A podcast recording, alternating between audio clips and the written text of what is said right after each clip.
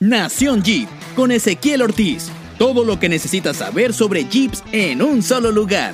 Noticias, entrevistas y mucho más. Abróchate el cinturón y salte del camino que vamos a comenzar.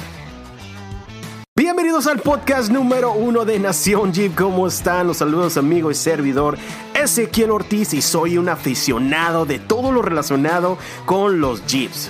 Para ti que estás escuchando este podcast, te quiero dar la cordialmente bienvenida a este podcast donde vamos a estar haciendo entrevistas, noticias y todo lo relacionado con el mundo fascinante de los Jeeps. Si tú eres un aficionado de las travesías, de las rutas, de noticias, de Jeeps, y no necesariamente tiene que ser Wrangler, vamos a estar hablando de los TJ, JL, Grand Cherokee, Renegade, todo lo que te imaginas en este mundo del Jeep que es tan fascinante. Bueno, rápidamente, ¿quién soy? Mi nombre es Ezequiel Ortiz y soy un fan de todo lo relacionado con el Jeep. ¿De dónde surge todo este pasión de todo lo de Jeep. Bueno, desde muy niño mi padre nos llevaba a mis hermanas y a mí a travesías. Él empezó en la ciudad de Tijuana, Baja California. Recuerdo que fueron uno de los pioneros grupos de 4x4 que les voy a mandar un saludo, Baja Crawlers. Y ahí fue donde surgió todo esto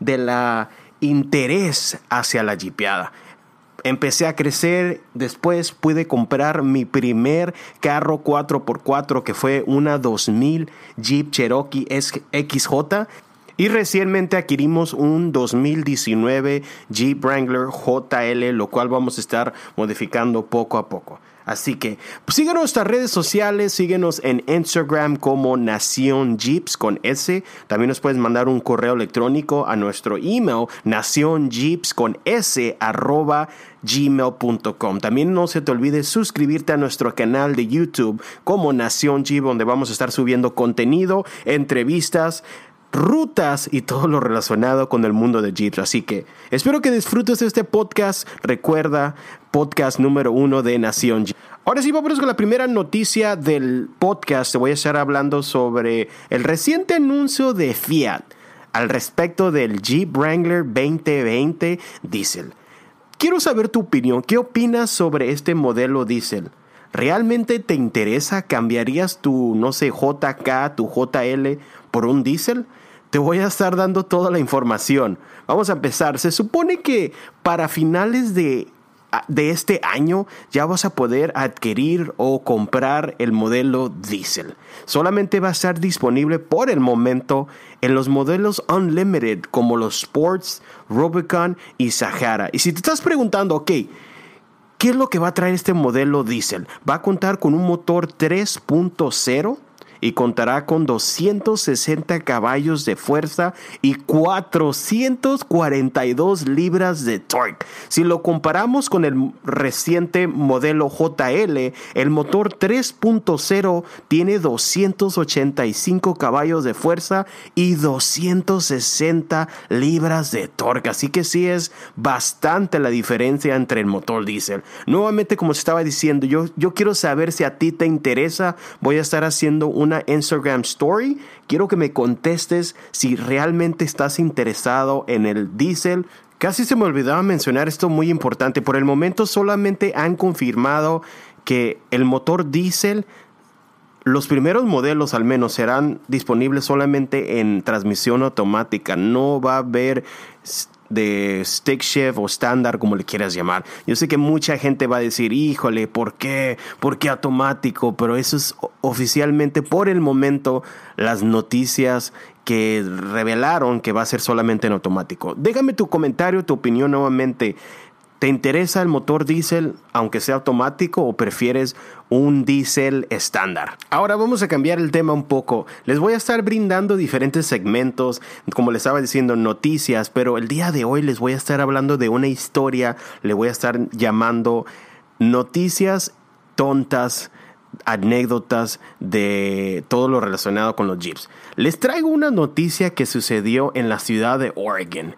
Resulta que a una familia le robaron su 95 Jeep Cherokee afuera de su casa. Después de varios días llamaron a la policía, encontraron el vehículo y ¿qué creen que encontraron dentro del vehículo después de recuperaron?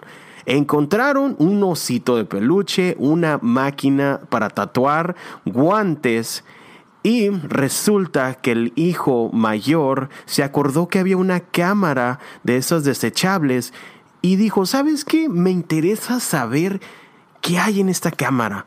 ¿Y cuál viene siendo la sorpresa que a la hora de revelar estos rateros tontos, estúpidos, se tomaron selfies con esa cámara? Se tomaron fotos en el carro mientras estaban afuera del carro. O sea, ¿qué tan tonto debes de ser para agarrar una cámara instantánea y volverla a dejar ahí donde estaba, sabiendo que los dueños pueden revelarla? Estoy seguro que pueden capturar a estas personas, pero bueno, eso fue la noticia, anécdota chistosa del episodio del día de hoy. Vamos con otras noticias. ¿Eres dueño de una Jeep Gladiator? Pues te tengo malas noticias.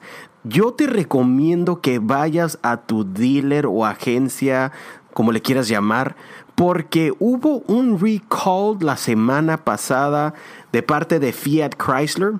Fue reportada la FCA con un problema del drive shaft. Vámonos con otra noticia y esto es al respecto de las Jeep Gladiator. ¿Eres dueño de una Jeep Gladiator? Pues te tengo malas noticias. La Jeep Fiat Chrysler le puso un alto a las ventas de solamente ciertas Jeep Gladiators por un problema en el eje trasero o en el drive shaft. Esto viene siendo para los modelos que fueron construidos del 15 de diciembre del 2018 al 25 de junio del 2019. La FCA estima que solo el 5% de las pecas producidas en estas dos fechas necesitan ser reparadas. Así que yo te aconsejo que revises tu bid number, revises toda la información cuando fue construida tu gladiadora para que asegurarte de que reparen este problema. ¿Y qué es el problema?